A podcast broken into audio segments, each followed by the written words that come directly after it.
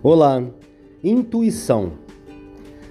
As pessoas se medem e se norteiam pela opinião dos outros, mas seguir a sua intuição é ter a certeza de que tudo que você viveu até hoje somou e está criando meios e possibilidades para você discernir entre os melhores caminhos que você pode tomar.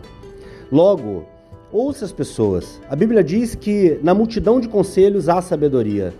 Há sabedoria. Não na multidão, não em todos, mas existe sabedoria. Então observe os conselhos, observe o que copiar, o que, onde se basear. Mas na verdade é o que seu coração manda. Ele sempre soube, sempre saberá o caminho. Dessa forma, siga a sua intuição. Se você tem convicção de que é na porta 2 que você deve entrar, Dê atenção a isso, dê valor a isso. Não é à toa que você percebe que isso é o ideal. Não é à toa que os anos de vida que você tem te levaram àquela, àquela percepção, àquela indicação.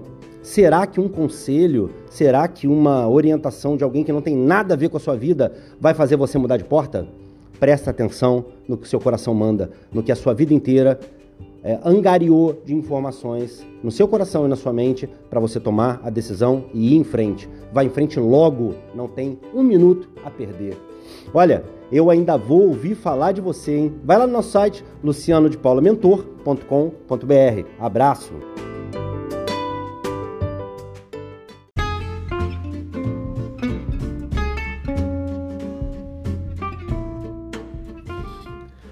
Olá!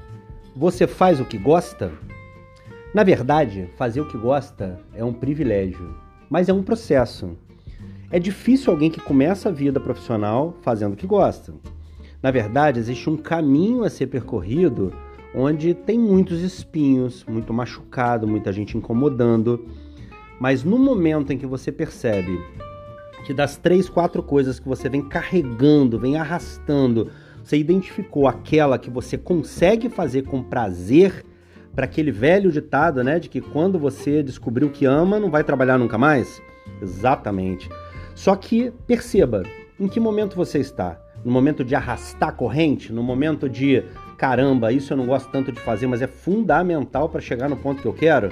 Então, faça isso com força, com galhardia, com louvor porque na verdade, no momento em que você identificar que o que você mais faz durante seu dia, 80% do tempo, 70% do tempo, é o que você mais ama, você está muito próximo daquilo que eu sempre falo, que mesmo nos 90% de tempo de moenda, você é feliz porque está fazendo o que ama, e aí naqueles 10% de refrigério, você não vai só aliviar, respirar fundo e ganhar força para voltar para a moenda. Você vai regozijar e louvar a Deus porque você faz aquilo que sempre quis fazer e é isso que te alimenta, e é isso que abençoa as pessoas, e é isso que te leva exatamente naquele ponto do propósito que você sempre sonhou. Fechado? Descubra, primeiro, o que você ama fazer. Segundo, arraste o tempo que for necessário, com muito capricho, aquilo que você não gosta, mas que te alimenta e abençoa as pessoas. E aí, essa equação no final vai ser é, simplesmente óbvia. Você vai fazer o que ama, vai abençoar pessoas, vai se alimentar de forma sobejada, tá bom? Deus abençoe. Entra lá no nosso site lucianodepaulamentor.com.br.